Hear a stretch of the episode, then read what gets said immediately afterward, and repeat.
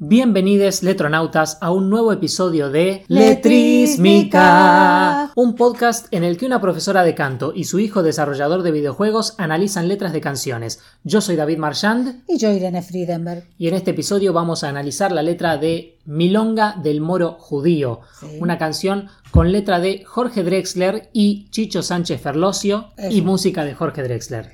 Te costó el nombre ese, ¿eh? No, para nada. Chicho Sánchez Ferlosio.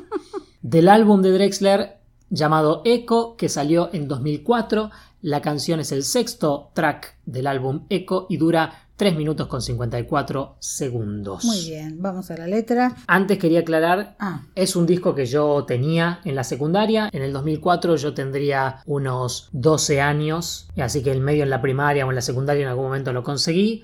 Jorge Drexler es uno de mis artistas y escritores favoritos del universo. ah, sí, sí, es cierto. Pero por el momento vayamos a la letra de la milonga del moro judío sin melodía. Muy bien. Milonga del moro judío. Por cada muro un lamento en Jerusalén la dorada, y mil vidas malgastadas por cada mandamiento.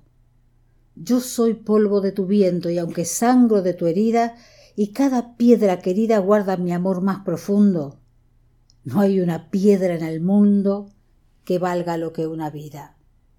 Yo soy un moro judío que vive con los cristianos. No sé qué Dios es el mío, ni cuáles son mis hermanos. No hay muerto que no me duela, no hay un bando ganador, no hay nada más que dolor y otra vida que se vuela. La guerra es muy mala escuela, no importa el disfraz que viste. Perdonen que no me aliste bajo ninguna bandera. Vale más cualquier quimera que un trozo de tela triste. Yo soy un moro judío que vive con los cristianos. No sé qué Dios es el mío, ni cuáles son mis hermanos. Y a nadie le di permiso para matar en mi nombre. Un hombre no es más que un hombre, y si hay Dios, así lo quiso. El mismo suelo que piso seguirá. Yo me habré ido, rumbo también del olvido.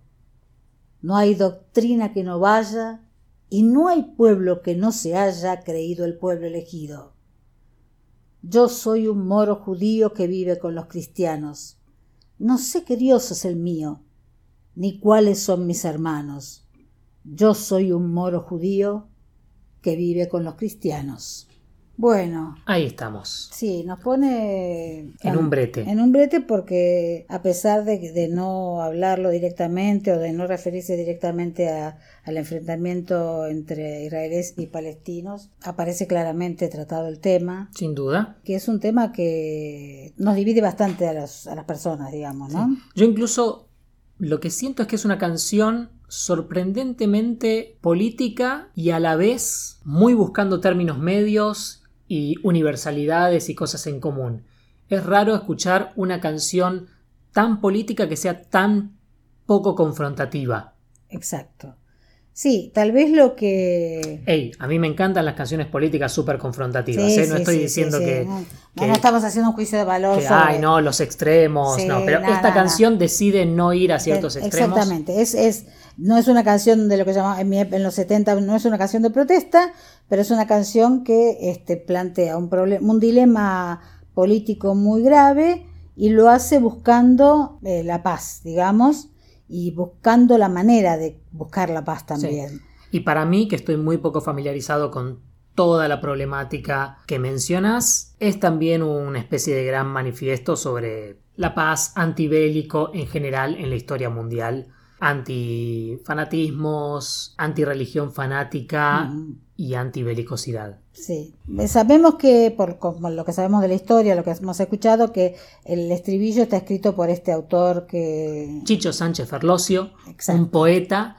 La estructura de la canción son tres partes, cada una compuesta de una décima, es decir, una estrofa de 10 versos con rimas en cierta estructura, y después un estribillo de cuatro versos con una rima mucho más simple de AB, AB. Claro, judío, Entonces, mío, cristianos, hermanos. Tres décimas y cada una después tiene un estribillo simple de cuatro versos. El estribillo es prácticamente siempre el mismo, las décimas son las que van cambiando y sabemos que el estribillo fue escrito por Chicho Sánchez Ferlosio y como Drexler cuenta en su charla TED, Sí. de la cual vamos a dejar un enlace en la descripción, estos versos fueron rescatados por Joaquín Sabina, que era amigo, mentor, maestro, yo qué Mentor sé. en España, porque fue el que, eh, Sabina fue el que llevó a Drexler a España. Entonces, Chicho Sánchez Ferlosio escribe estos versos, Joaquín de alguna manera los rescata y cuando está en una reunión con Drexler se los da y les dice compone una canción basada en estos versos y entonces él deja esos versos como el estribillo y le antepone a cada una de esas instancias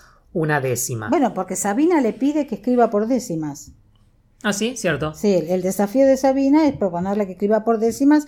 Justamente ahí en la charla TED cuenta la historia de la décima, así que cuando vean la charla van a... Vean la charla, está muy buena, Está muy pero buena. lo básico es que las décimas son estrofas de 10 versos con versos estrictamente de 8 sílabas en el sentido poético, es decir, se le puede sumar o, o restar dependiendo de si termina en aguda o esdrújula. Tiene una estructura de rima bastante estricta que sería A, B, B, A, A, C, C, D, D, C. ¡Oh!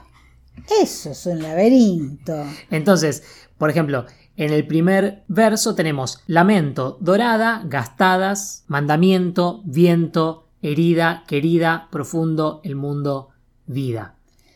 Ay, no sé. Bueno, no importa, lo pueden no, ir no, mirando. no, no, pero digo, porque ves que, ves que es complicado. Sepan que si miran estas estrofas van a ver que siempre las- los mismos números de verso riman con los mismos números de verso. Lo más básico para mí es eh, lamento, dorada, gastadas, mandamiento, ¿sí? Como Sí. cuatro versos en los cuales el primero y el último riman, ¿sí? Y lo que hace la décima es empezar por eso y después sigue como apuntando a lo mismo, con el mismo verso A, pero cambiando el del medio. Y, en lugar de cerrarlo, cuando lo está por cerrar, te lo cambia por otro. Entonces, Te suma. viento, herida, querida, ahí volvería un ento, pero, Pero en lugar de eso, Profundo. le mete profundo, mundo, y entonces Re- retoma con el querida, Querida vida. que era anterior. Bueno. Después se fija en la estructura para que todo esto tenga más sentido. El único detalle a marcar que Jorge Drexler lo menciona en alguna que otra entrevista es que como Drexler no había escrito muchas décimas para el momento en el que escribió esta, A pesar que la décima es muy usada en la milonga uruguaya. En la primera estrofa hay dos errores, acabo de mirar, dos versos que no tienen ocho sílabas. Aunque tengan, aunque- cuentes el, el acento y todo. No, claro, porque todos estos versos, al menos en la primera estrofa, terminan en palabra grave. Mm. Así que ni te tenés que preocupar. El conteo de sílabas poético es el mismo que el conteo de sílabas normal. Entonces, el segundo verso, en Jerusalén la dorada, tiene nueve sílabas. Ah, Es un en problema. Jerusalén la dorada. Sí. Sí. Y por cada mandamiento tiene siete. Por ca- ah, es como que hubiera. Por un- cada mandamiento. Es como y que se como compensó. que se, se compensó, Tendrían sí. que ser todas 8, pero en esa le salió De- uno de 9 y uno de y uno de 7. Creo, no me puse a mirar muy atentamente, creo que en el resto de la canción mantiene bien. Sí, a mí me Las ocho esa, ¿no? sílabas. Un hombre no es más que un hombre, como que es bien larga, Sí, pero tiene 8. pero tiene ocho. Pues claro. un hombre no es, No es es toda una sílaba, más que que un, un. es una sílaba hombre. Ah, Así que ahí son 8. ahí se, se unen por las vocales, para el diptongo. No, ¿es diptongo esto? Cuando un, suena así. sí, e, u. De hecho, no es, No es- técnicamente tendría que ser hiato porque son dos vocales abiertas. No es. No es, pero bueno, en, Pero se en la prosodia poética se la no junta. es. Un hombre no es. Muy poca metáfora. Muy poca metáfora. Muy poca metáfora. Bueno, no, y acá hay como un- empieza con una, un desplazamiento. Por cada muro un lamento en Jerusalén la dorada y se está refiriendo al muro de los lamentos, que hay uno solo. Por cada muro un lamento en vez de referirse al muro de los lamentos que está lleno de lamentos, porque ahí es donde va la gente a pedir, ¿no? Entonces, por cada muro un lamento. Eh, Está hablando como del dolor de la ciudad, pero se está refiriendo también al muro de los lamentos donde uno va van a rezar y donde están esas escenas que son tan conmovedoras de, de la gente oscilando bueno, como rezan los judíos no no sé por qué Jerusalén la llama la dorada si, en si Jerusalén tiene algo de, de oro si brilla o si es por el sol, por la arena, pero le da como un estatus de, de gran ciudad a Jerusalén que creo que lo es. Eh, Claramente rima después, pero. Sí, Y mil vidas malgastadas por cada mandamiento. Claro, ahí habla de que por cada orden religiosa, ponele, no matarás, no, no desearás la mujer de tu vecino, porque los diez mandamientos son, diez son los diez mandamientos, no hay otros. Sí. Mil vidas malgastadas. ¿Se refiere a que se mataron mil personas por cada mandamiento o simplemente que la religión es el origen de muchas muertes? Sí, representa unas 10.000 muertes, que obviamente es un número que podría ser una referencia a algo en particular o no, podría ser un número grande nomás, y a esta contradicción entre el mandamiento, que tiene que llevarte a una mejor vida, o que tiene que mostrar la actuación de las personas rectas, y dice, no, bueno, por cada mandamiento, mil vidas malgastadas. Entonces, ¿de qué nos sirve tanta, tanta regla y norma y... Sí, moral bien hechora. Y moral bien hechora si por cada uno de estos mandamientos que suponemos seguir hay mil vidas que se perdieron. Si para defender estos mandamientos hace falta que matemos. Claro. ¿Cuál es el, ojo del huracán, digamos?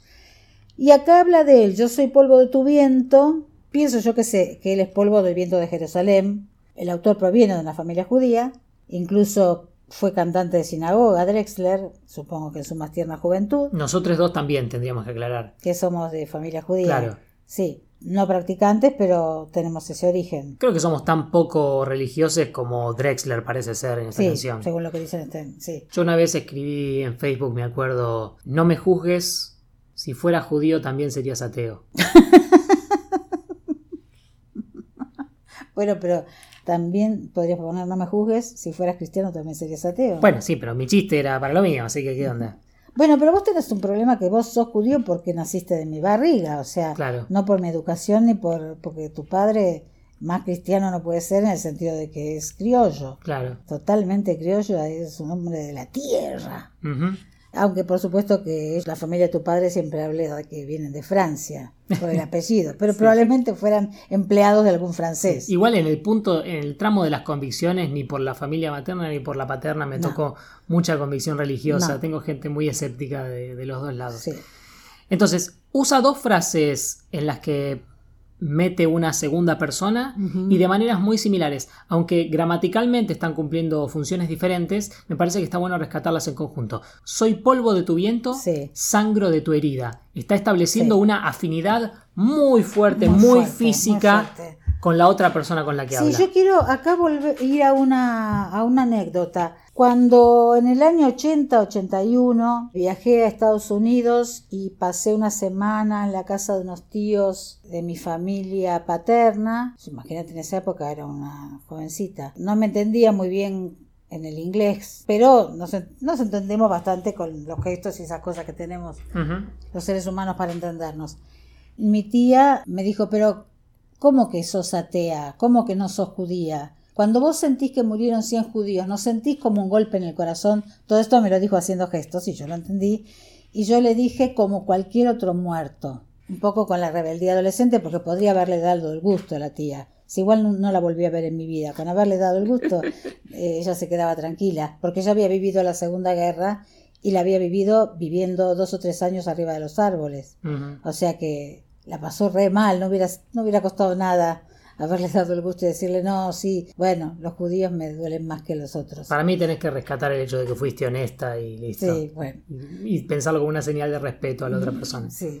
Conté esta anécdota porque a pesar, aún y a pesar de no profesar la religión judía, de no seguir las costumbres judías, de no saber cocinar comida judía, de no saber el yiddish y Lamentablemente. no saber... no conocer el hebreo y de no saber la historia del pueblo judío en profundidad, de todos modos, de alguna manera, yo siento cierto vínculo ciego, inentendible para mí, con el pueblo judío. No lo tengo claro, es algo que tiene que ver con algo que no he pensado profundamente, pero yo no puedo ver películas sobre el holocausto, me duele mucho, más que otras cosas me, me hieren en un lugar desconocido para mí desde lo racional, del mismo modo que odio, odio en serio el sionismo, no puedo decir que odio a los judíos porque no, no tengo nada de eso y porque cuando yo veo un judío por la calle, digo cuando están los tradicionalistas y todo esto, yo siento alguna afinidad con esa gente, aunque no tengo nada, nada que ver con ellos. Yo creo que una cosa que a veces percibo es que dentro de lo que son las religiones abrámicas, el cristianismo y el islam se han concentrado mucho en la conversión y en el abrirse a personas de cualquier cultura en el sentido de que perteneces a la religión si aceptas tal secuencia de creencias y haces los rituales. Sí. Y en el judaísmo, por el contrario, se fue mucho más por el lado de lo cultural. Obviamente hay conversión al judaísmo, sí, sí. pero en lo que es la mayoría y la cultura más fuerte del judaísmo es mucho más de venís de tal lugar y tenés cierta cultura y importa mucho menos en lo que creas. Es como una religión que termina siendo más un grupito. una, una clase Sí. cultural. Es mucho, más, es mucho más fácil ser judío y ser ateo a la vez que con otras religiones. Es verdad. Que ser cristiano y ser ateo. Es verdad. Y sentir, de alguna manera, después de mis, de, con los años, nunca he renegado de que vengo de una familia judía.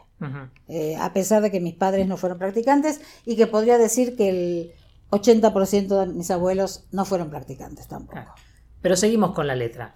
Acá hay una gran, una gran construcción gramatical, porque dice, yo soy polvo de tu viento, Sí. y después está varios versos, tres versos haciendo una salvedad.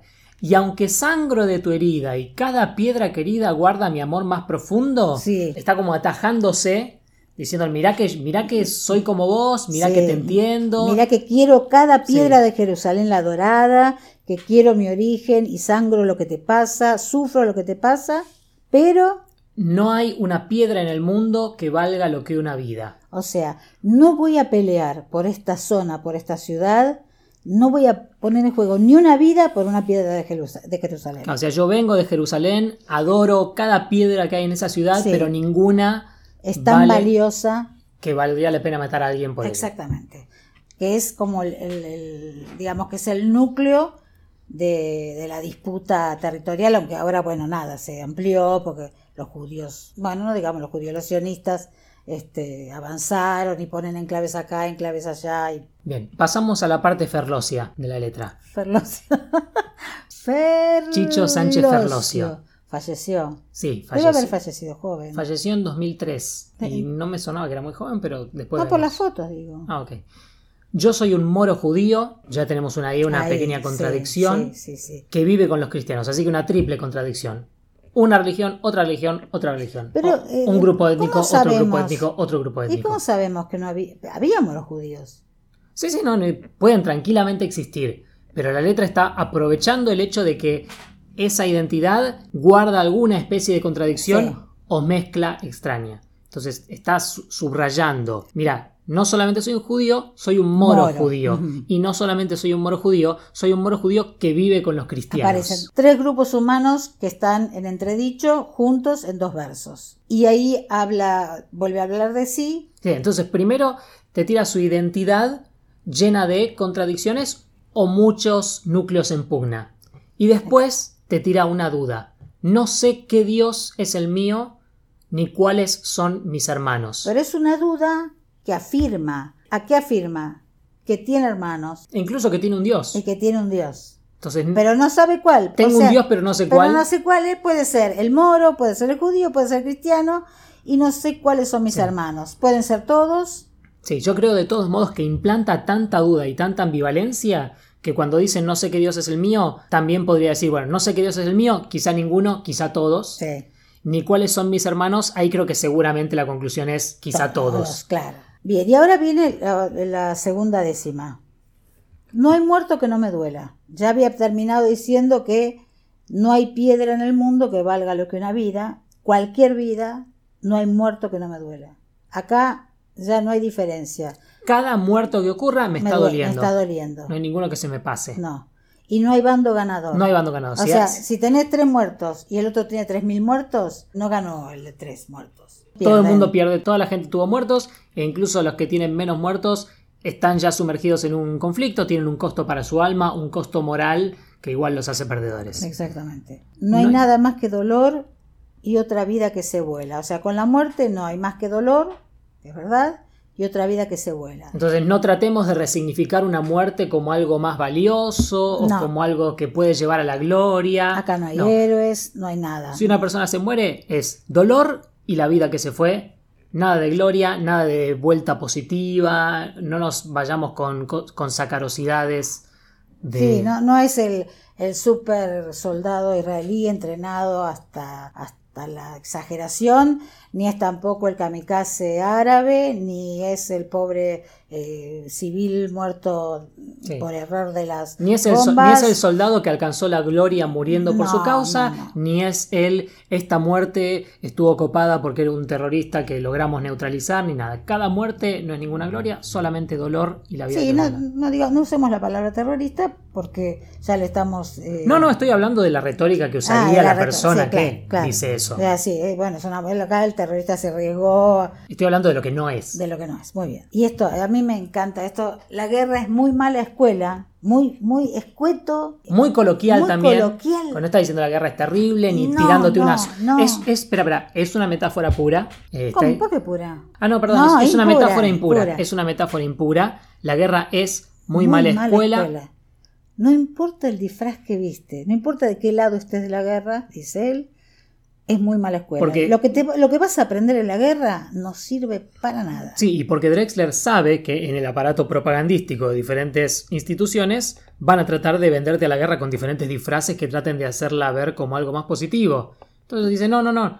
No importa, la guerra es muy mala escuela. Y si alguien le dice, no, pero mira que esta guerra es tal cosa, no, no, dice, no importa el disfraz que viste. es muy mala escuela. Muy mala escuela. Perdonen que no me aliste, o sea, yo voy a estar afuera de esto bajo ninguna bandera. Perdonen que no me aliste bajo ninguna bandera. Es decir, acá viene algo controversial. No le, ¿eh? no le, lo que dice es, sé que es una indiscreción y sé que quizá no está 100% bien, pero yo no voy a jurar lealtad a ninguna institución, ninguna nación en particular. Muy bien. Y su explicación de por qué es, vale más cualquier quimera que un trozo de tela triste. Digamos, acá la quimera parecería la paz. ¿No es así? Sí, vale más cualquier quimera, en este caso sería la paz. Por más, por más quimérica e irrealizable que sea, esa paz inexistente que quizá nunca se logra o quizá solamente eh, les nietes de tus nietes llegan a ver. Vale más que un trozo de tela triste.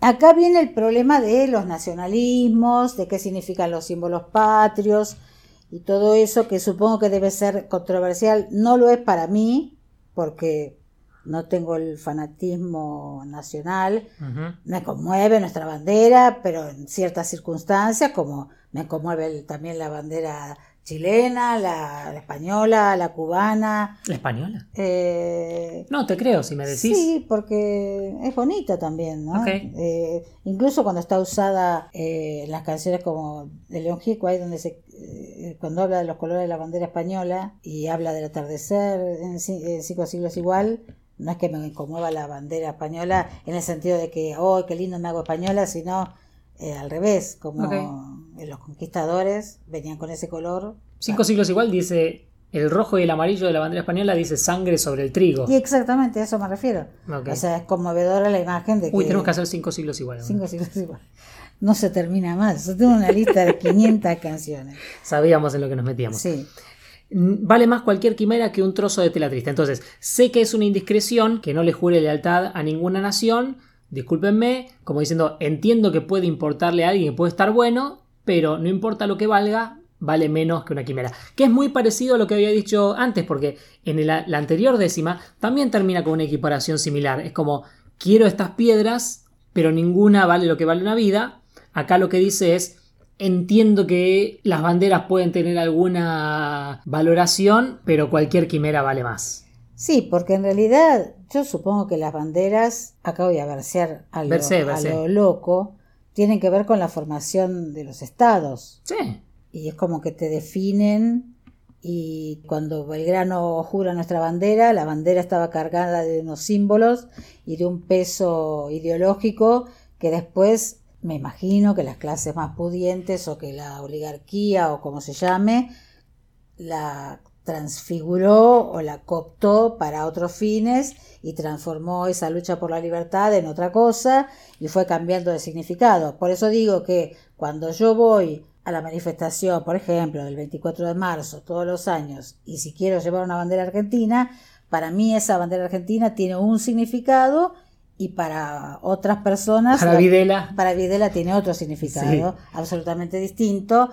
Pero acá directamente dice que la bandera es un trozo de tela triste. ¿Por qué? Porque está en función de estar delante de un ejército. Sí. Porque está, está alistando. No me voy a alistar detrás de ningún trozo de tela triste. Ahora, si me tengo que alistar en una fiesta, no es una fiesta la marcha del 24 de marzo, pero en una comunión ideológica de defensa de los derechos humanos y vamos con la bandera argentina, y sí, porque Argentina encabeza de alguna manera en la historia en la lucha contra los genocidas y... Esto es vos, esto no es la letra. Esto no es la letra, esto es Irene Friedenberg puro. Después volvemos con yo soy un moro judío que vive con los cristianos, no sé qué Dios es el mío ni cuáles son mis hermanos. Mi única aclaración que no la había hecho en la anterior instancia del estribillo es, si bien no lo leímos de esa manera, porque nos pareció que es un arreglo que tiene más que ver con la musicalidad, pero podemos averiguar ahora si tiene algún otro peso. En cada instancia del estribillo, al principio, al menos las primeras dos, la 3 también lo hace, pero después le da un giro. Lo que hace es repetir los últimos dos versos. Entonces lo que dice siempre es, yo soy un moro judío que vive con los cristianos, no sé qué Dios es el mío, ni cuáles son mis hermanos, no sé qué Dios es el mío, ni cuáles son mis hermanos. Así que esta duda sobre el Dios y la hermandad siempre la da por dos, siempre la vuelve a decir. Quiero volver un poquito sobre el tema del judío. El judío se diferencia en la historia que cuenta el judío, los judíos en general, en haber sido, el, por un lado, el pueblo elegido, que después lo vamos a ver en, la letra, pero aparte en el hecho de haber sido el pueblo expulsado, el pueblo asediado, el pueblo que tuvo éxodos, el pueblo que siempre está siendo discriminado, tuvo que este, ir buscando en el mundo su lugar en el mundo y por eso es una diáspora, digamos, está distribuido en el mundo el, cristiano tiene una historia más de conquista, digamos. Los moros conozco poco de la sí, de persecución inicial, pero después más de conquista. Más sí, de persecución por la religión en el origen, pero después de conquista, la Inquisición, la América, bueno, no quiero dejar pasar eso de que realmente fue un pueblo perseguido en su historia y que ha pasado por momentos muy duros, seguramente como muchos otros pueblos, no quiero decir que ha sufrido más o menos, pero tiene esa historia, ¿no? Bien, seguimos entonces con la última parte, la tercera y última parte, que de nuevo, como siempre, una décima. y después el estribillo. Y a nadie le di permiso para matar en mi nombre. Eso me encanta. O sea, es tan actual eso, porque te pone hasta en la, en la situación de la fuerza de seguridad que tenemos acá en cualquier país. O sea, yo le digo a la policía, quiero seguridad, pero no mates en mi nombre, no quiero que mates, quiero que encarceles. A ver, yo, no, yo quiero seguridad, pero con vida. Quiero seguridad con justicia. A nadie le di permiso para matar en mi nombre. Sí, que por primera vez lo estoy leyendo de cierta manera, por alguna razón, desde que era chico, cuando escuchaba esta letra, me parecía que en este momento el yo se asumía como una especie de, de Dios. ¿Sí? Como soy Dios y no le di ah. permiso a nadie para matar en mi nombre. Pero no, pero no, no, no, no, no. No creo que ese sea el significado. Me parece que esa es nada más una lectura rara que a mí me surgió que tiene su, su, cosa interesante y lo que sea, pero acá estamos hablando como ciudadano. Como ciudadano. Soy un ciudadano y, vos estás diciendo que esta guerra o lo que sea lo estás llevando a cabo por mi seguridad y en mi nombre, yo no te di permiso para matar en mi nombre. Lo cual es mentira, en el sentido estricto legal, todos los ciudadanos de, de, una nación con una constitución medio que le dan un poco de permiso al Estado para matar en mi nombre. Estoy en contra. No, no, está bueno estar en contra, yo también estoy en contra Estoy señalando solamente el hecho de que técnicamente, legalmente, medio que ya dimos permiso. Sí, porque nosotros no gobernamos, sino que gobernamos a través de nuestros representantes. Sí, pero no importa, me gusta el sentimiento y estoy completamente a favor del sentimiento. Y aparte hay un enojo, ¿eh? Y a nadie le di permiso. Sí, de nuevo, había dicho que esta es una letra que, para ser tan política, es bastante conciliadora Así que este es un momento en el cual sale una cosa más autoritaria y más enojada y de protesta que en algunas otras partes de la letra no se encuentra. Exactamente. A nadie le di permiso para matar en mi nombre. Un hombre no es más que un hombre. Y si hay Dios, acá la duda, así lo quiso.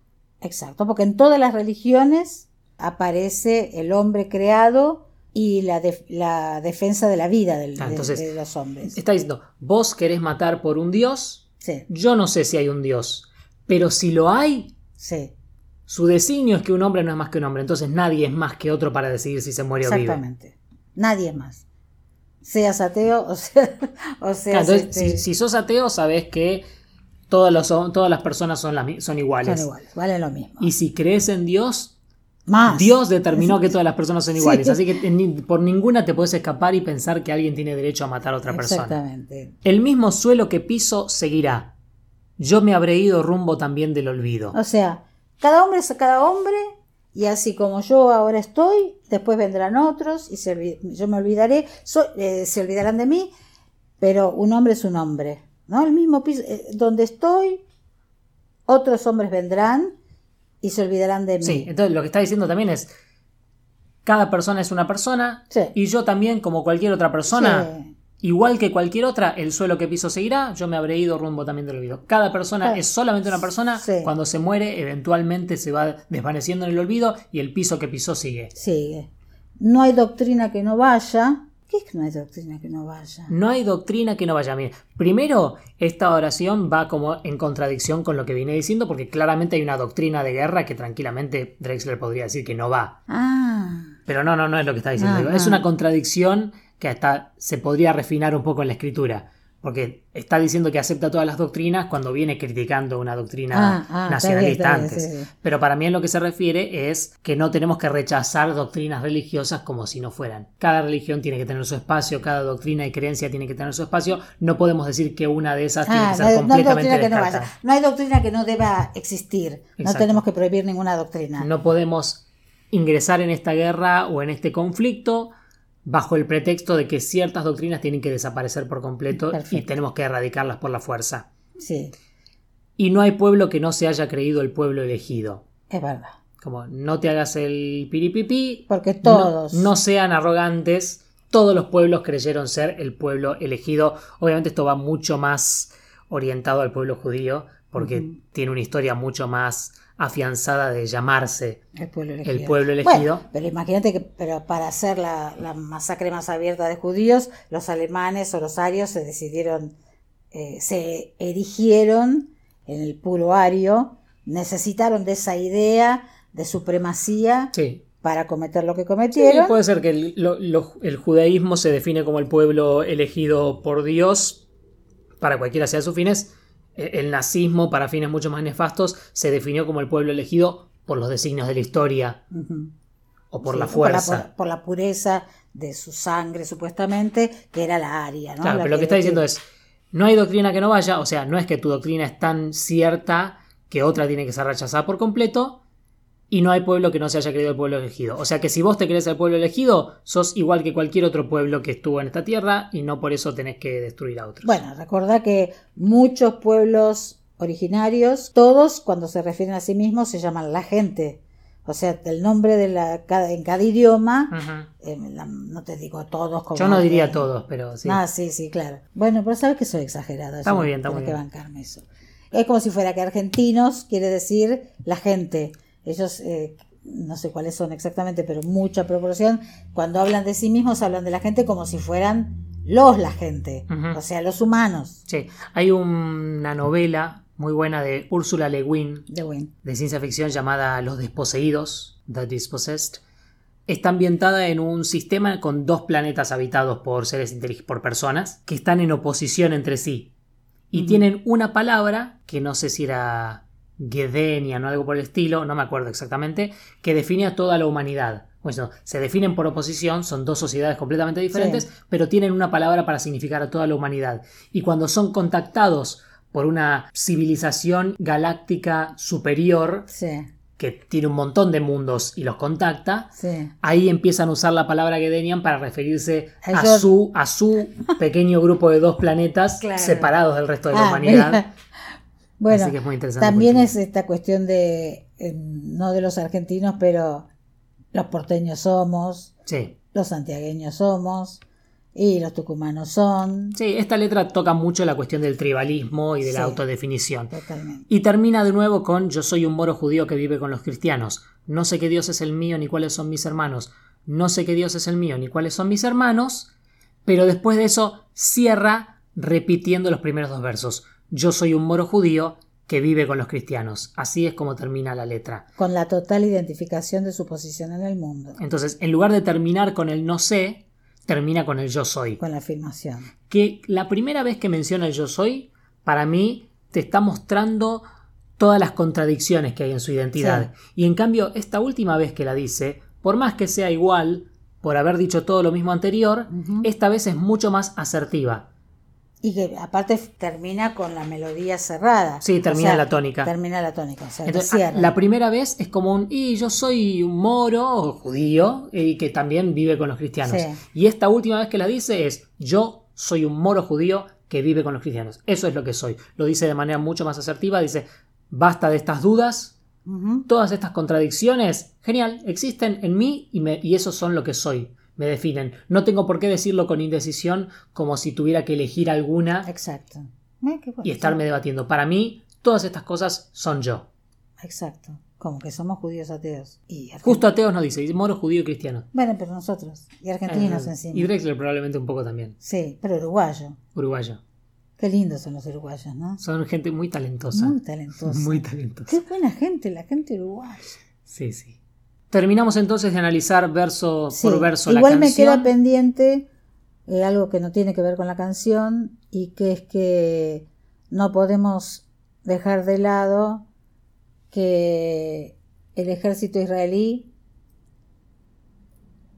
es un ejército apoyado por Estados Unidos y que el pueblo palestino a veces lucha con piedras contra estructuras mucho más este, organizadas para la muerte y que es una lucha totalmente desigual y eso a mí me duele mucho.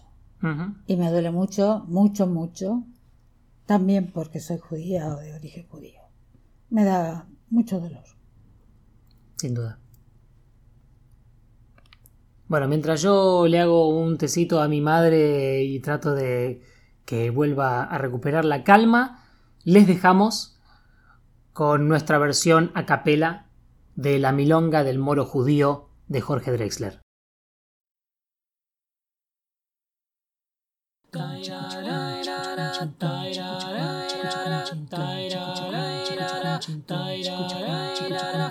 Por cada muro un lamento, en Jerusalén, la dorada y mil vidas malgastadas por cada mandamiento. Yo soy polvo de tu viento y aunque sangro de tu herida y cada piedra querida guarda mi amor más profundo. No hay una piedra en el mundo que valga lo que una vida. Yo soy un moro judío que vive con los cristianos. No sé qué Dios es el mío, ni cuáles son mis hermanos. No sé qué Dios es el mío, ni cuáles son mis hermanos.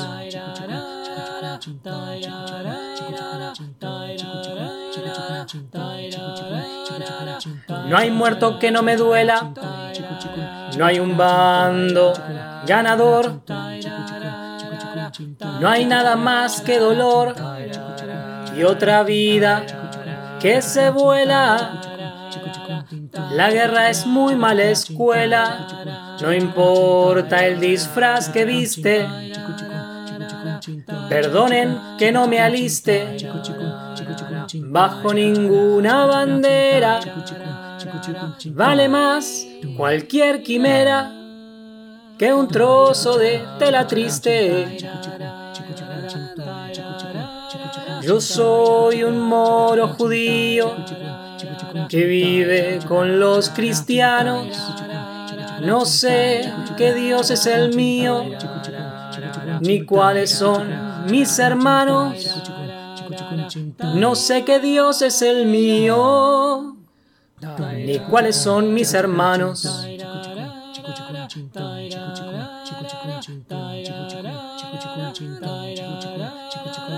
Y a nadie le di permiso para matar en mi nombre. Un hombre no es más que un hombre, y si hay Dios, así lo quiso. El mismo suelo que piso seguirá. Yo me habré ido rumbo también del olvido. No hay doctrina que no vaya y no hay pueblo que no se haya creído el pueblo elegido. Yo soy un moro judío que vive con los cristianos, no sé qué Dios es el mío, ni cuáles son mis hermanos, no sé qué Dios es el mío, ni cuáles son mis hermanos, yo soy un moro judío que vive con los cristianos. Letrísmica es un programa co-conducido por Irene Friedenberg y co-conducido y editado por David T. Marchand. Escríbanos a letrísmica.gmail.com. Escúchenos en YouTube, Facebook, Spotify, iTunes, Anchor o donde sea que escuchen podcasts y suscríbanse para no perderse un solo episodio.